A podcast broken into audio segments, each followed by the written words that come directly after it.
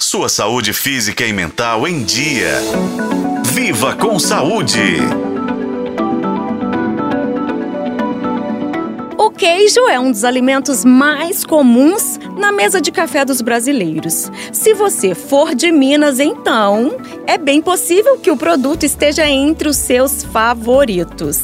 Acontece que é bom ter cuidado para não comer queijo demais. Assim, você evita problemas, por exemplo, como colesterol alto, pressão alta e retenção de líquidos. Se você não abre mão de ao menos um pedacinho de queijo por dia, saiba que existem alguns tipos que são menos gordurosos e calóricos, como o cottage, o frescal e ricota. É que eles são mais leves, com menos teor de gordura, por isso são mais interessantes para o consumo diário. Agora, a mussarela, o queijo brie, parmesão e o cheddar são mais gordurosos. Por isso, se você é acostumado a usar algum deles para preparar Alimentos como macarrão ou um sanduíche, por exemplo, tem de tomar cuidado porque esse alimento pode ficar muito calórico.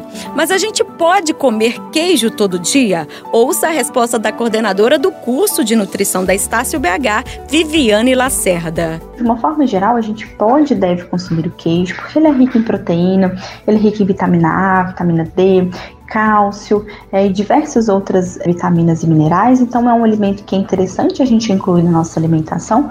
A gente deve ter equilíbrio na hora de consumir. Não dar mais preferências para esses que são menos calóricos e menos gordurosos para o dia a dia, que é o cottage, é a ricota e o Minas Frescal.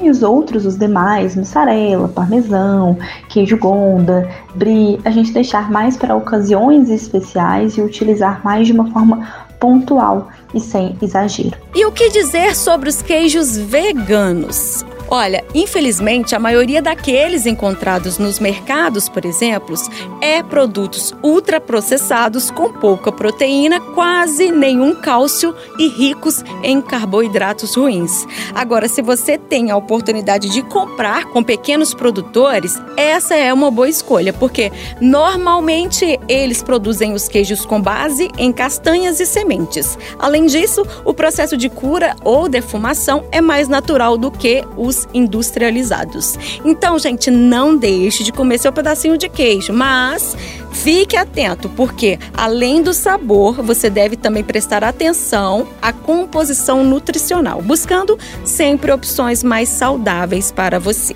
Eu sou Nubia Oliveira e este foi o podcast Viva com Saúde. Acompanhe pelos tocadores de podcast na FM O Tempo.